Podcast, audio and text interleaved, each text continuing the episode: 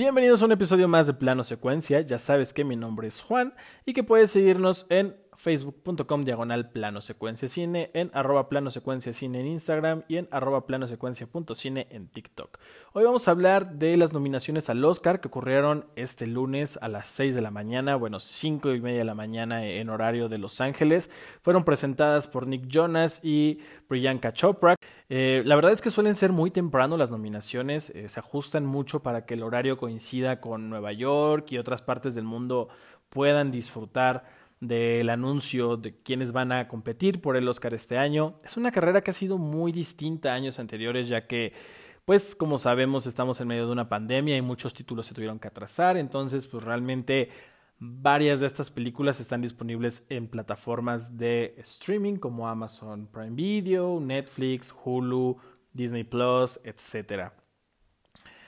Creo que esto ha influido bastante en que la gente no esté tan emocionada con esta carrera, con los títulos que están compitiendo y por eso se ha sentido un poco frío, pero bueno, hay varias películas que podemos rescatar. Eh, entonces vamos a ir repasando un poquito las nominaciones, qué nombres son los importantes. Eh, a punto personal, la verdad es que no he visto varias de estas películas porque o no han llegado a Latinoamérica o no han generado tanto ruido, pero bueno, ya iremos descubriendo qué títulos no debemos de perdernos para poder llegar a la noche del 25 de abril eh, bastante bien preparados, con nuestra quiniela bien armada. Más adelante tendremos un especial ya que podamos ver todas las películas que están nominadas. Eh, haré un especial con un invitado sorpresa para que podamos armar nuestra quiniela y veamos qué tal se va a poner esta entrega de los Oscar.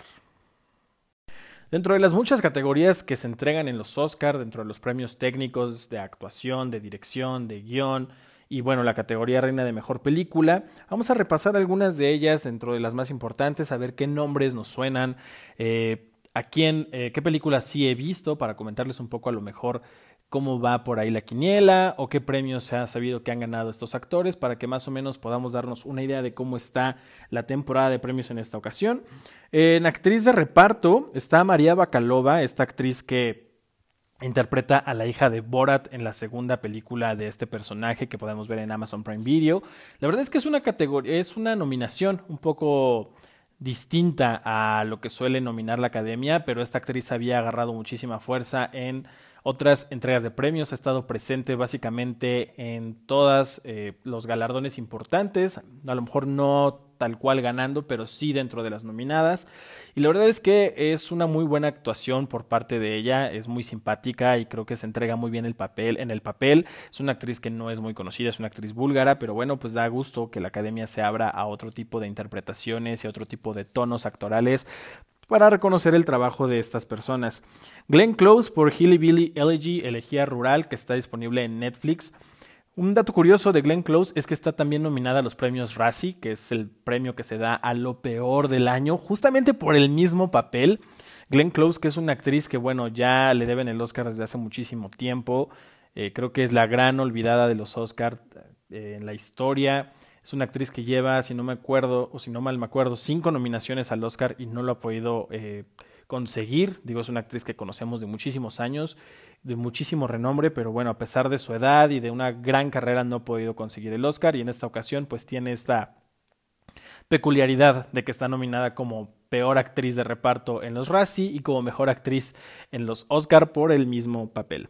Olivia Colman por The Father, esta película junto con Anthony Hopkins, eh, Olivia Colman ya ganó el Oscar, de hecho fue la que le arrebató el Oscar a Glenn Close en la pasada entrega de premios que se lo llevó por su papel en La Favorita, interpretando a la reina. La verdad es que es una actriz que yo creo que vamos a seguir viendo nominada en muchas ocasiones, está agarrando muchísima fuerza, la verdad es que es una actriz muy simpática cuando la llegan a entrevistar y muy entregada en cuestión de sus papeles. No he tenido la oportunidad de ver The Father, pero bueno, pues Ahí está el trabajo de Olivia Colman. Amanda Seinfried también está por aquí, por la película de Mank, dirigida por David Fincher.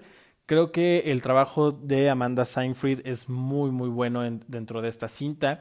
Si ustedes no han visto Mank, está disponible en Netflix y habla sobre cómo se escribió el guion del Ciudadano Kane.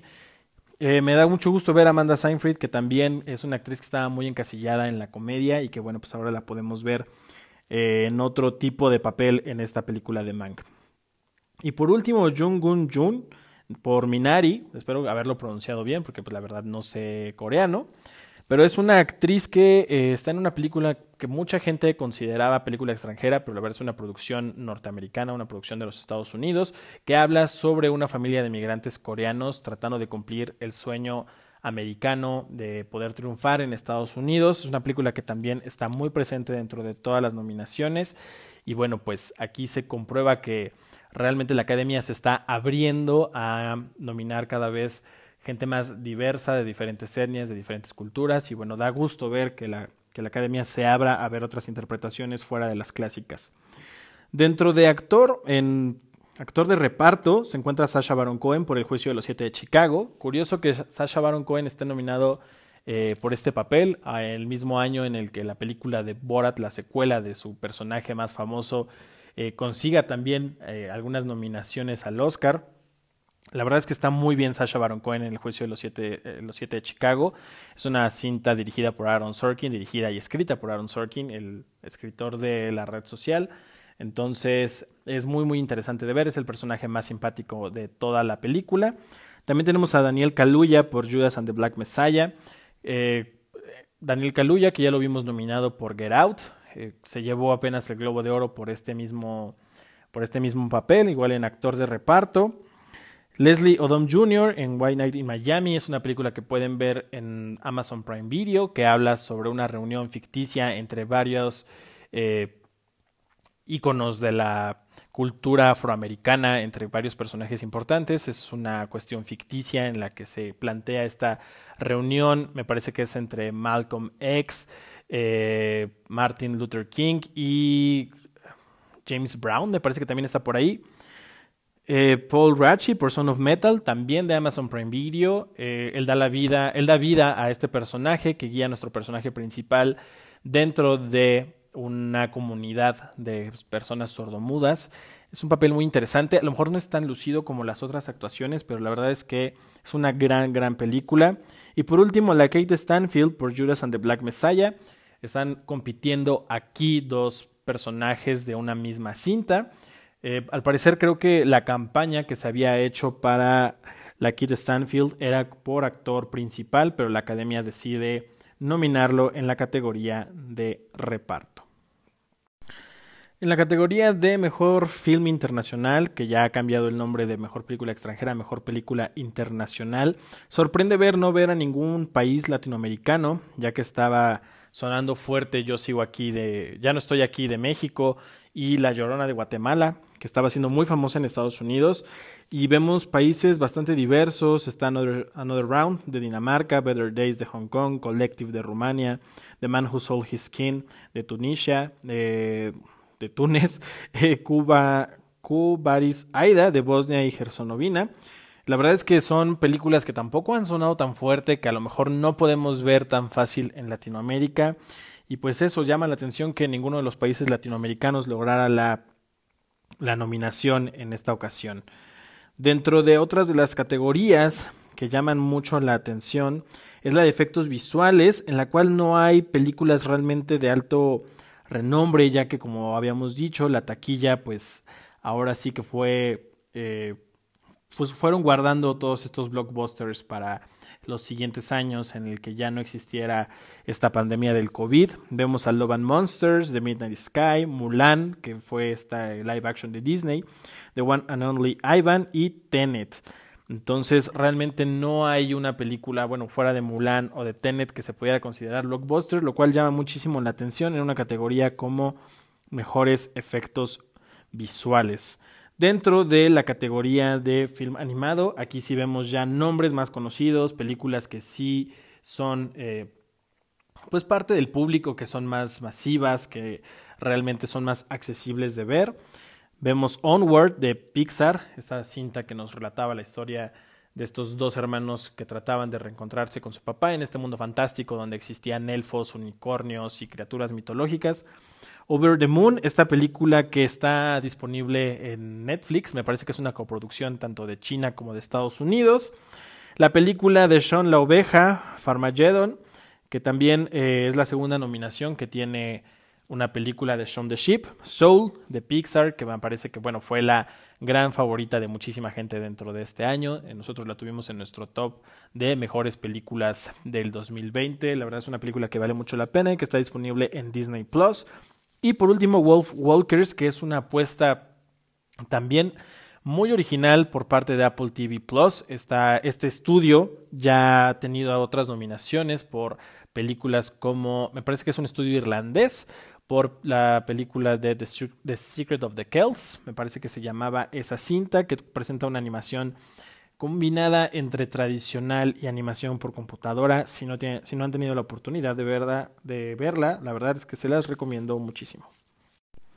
Y pasando ya a las categorías principales, podemos encontrar en Mejor Actor Principal a Riz Ahmed, este actor de origen musulmán que está nominado por su papel en Sound of Metal.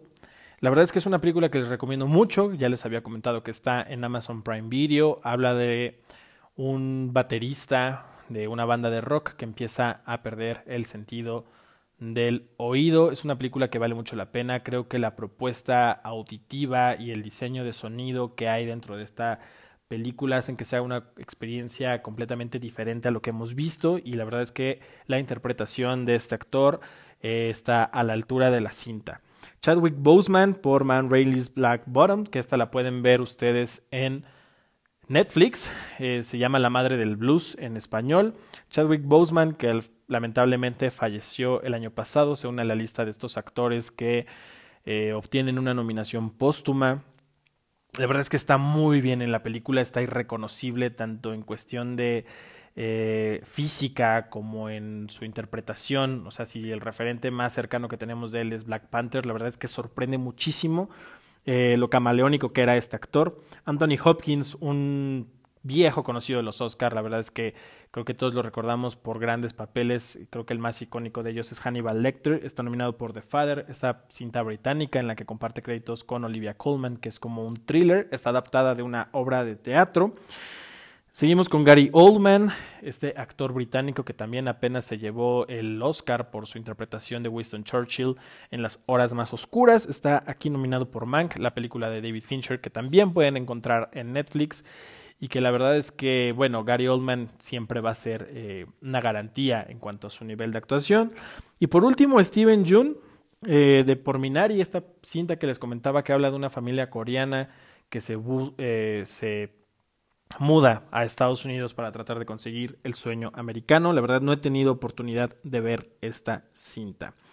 Dentro de la categoría de Mejor Actriz Principal encontramos a Viola Davis por Man Rainley's Black Bottom, también la madre del blues. Eh, la verdad es que creo que justamente los actores que llevan el peso más fuerte dentro de esta cinta son Viola Davis y Chadwick Boseman. Bueno, el personaje de Viola Davis lleva eh, el título, bueno, el, nombre de su personaje está en el título de la película y habla justamente de, de Ma Rainey, que era una cantante de soul allá en los años 20, si no me equivoco, en Estados Unidos. La verdad es que es una película muy interesante ya que habla de eh, la grabación de uno de sus álbumes y justamente cómo al ser una intérprete negra en estos tiempos, pues tenía que pasar bastantes dificultades, con todo y que ya estaba consagrada para poder conseguir lo que ella quería lograr dentro de su álbum. Andra Day por The United States versus Billie Holiday. También otra interpretación biográfica de Billie Holiday, esta cantante también afroamericana. Ya vimos a Andra Day llevarse el Globo de Oro sorprendentemente en la categoría de mejor actriz dramática. Vamos a ver qué sucede con ella en los Oscar. Vanessa Kirby por Pieces of a Woman, que es una película original de Netflix. Eh, también había generado muchísimo ruido, ha estado presente en todas las entregas de premios. Seguimos con Frances McDormand por Nomadland, que es una actriz que, bueno, ya también ha ganado el premio Oscar en dos ocasiones. La última vez fue por Three Billboards Outside Edding, Missouri, que fue la última película que le hizo llevar, llevarse la estatuilla. Es una vieja conocida también ya de los Oscars, es una actriz muy, muy consagrada, que a lo mejor esto de que se lo haya llevado recientemente le puede jugar en su contra. Y por último, Carrie Mulligan por Promising Young Woman, que me parece que en México se va a llamar Dulce Venganza. Es una cinta que narra la historia de una chica que va en busca eh, de hombres acosadores para, pues, hacer lo propio y cobrar venganza, como nos lo revela el título de México. Y al parecer eh, va a estar muy reñida la competencia aquí, ya que también Carrie Mulligan ha cosechado bastantes premios. Entonces veremos el día de, las la premiación quién se hace con el Oscar a Mejor Actriz. En dirección tenemos eh, una sorpresa aquí, Another Round, eh, de Thomas Winterberg, el director de esta película, me parece danesa, si no mal me equivoco, que no es la primera vez que un director que está nominado a Mejor Película Internacional logra la eh, nominación a Mejor Director, ya lo habíamos visto con Alfonso Cuarón, lo vimos en su momento también con Pedro Almodóvar, eh, me parece que Fernando Meireles también lo logró y bueno, se suma a esta gran lista de eh, directores que optan por una película extranjera y que terminan nominados por su dirección. David Fincher por Mank, que es un gran, gran director que ha sido nominado en varias ocasiones y que tampoco se le ha reconocido. No creo que vaya a suceder en esta ocasión, pero Mank es una gran cinta que pueden ver ustedes en Netflix. Lee Isaac Chung por Minari, esta cinta que ya les había comentado, que todavía creo que no tiene eh, fecha de estreno en México, pero hay que estar muy, muy al pendientes de esta cinta que mucha gente dice que es muy, muy emotiva. Eh, Chloe Shao, me parece que se pronuncia Shao, por Nomadland. Eh, ya la vimos llevarse el Globo de Oro a Mejor Dirección en los bueno, la entrega que, que, estuvo en el mes de febrero. Así que vamos a ver si se repite la hazaña. La verdad es que está sonando muy fuerte. Promising Young Woman, de su directora Emerald Fennell. Aquí creo que estamos haciendo realmente historia, ya que es la primera vez que vemos a dos mujeres competir en la categoría de mejor director. Así que bueno, pues ya tendremos que estar al pendiente el 25 de abril. Probablemente veamos a una mujer subir por esa estatuilla. Y ya en la categoría reina, la categoría de mejor película, tenemos a The Father, esta cinta que como les comentaba, está basada en una obra teatral. Es un thriller sobre una persona mayor, un padre, y la relación con sus hijas dentro de un departamento. Judas and the Black Messiah, eh, la película que podría llevar a Daniel Kaluuya a llevarse su primer Oscar en la categoría de mejor actor de reparto.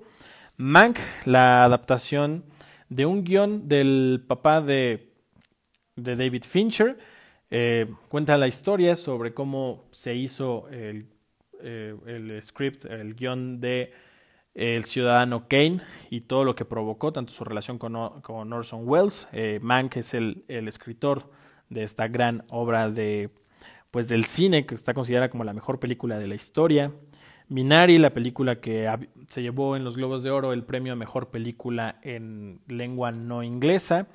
Que bueno, pues llegó muy fuerte a los Oscar. Nomadland, que nos cuenta la historia de esta mujer que ya en una edad avanzada decide vivir una vida nómada y pues viajar alrededor de todo Estados Unidos. Promising Young Woman, una película con una temática bastante feminista en la que una chica decide tomar venganza de aquellos hombres que intentan abusar de mujeres en estado etílico. La verdad es que no la he podido ver, pero creo que es de las películas que más me llaman la atención de esta lista. Sound of Metal, que eh, pueden ver en Amazon Prime Video y ya les había comentado un poco de la trama de esta cinta. La verdad es que es una película que vale muchísimo la pena ver, eh, creo que es una de las sorpresas que hubo el año pasado y es de las películas que están disponibles en Latinoamérica y que ya podemos disfrutar en México. Y por último, El juicio de los siete de Chicago, basado en eventos reales sobre estas personas que fueron puestas en juicio por hacer protestas dentro de la, eh, me parece que era el encuentro de los demócratas, ahí por los años, no me acuerdo si 60 o 70, pero es una película que es muy, muy interesante, vemos el proceso de...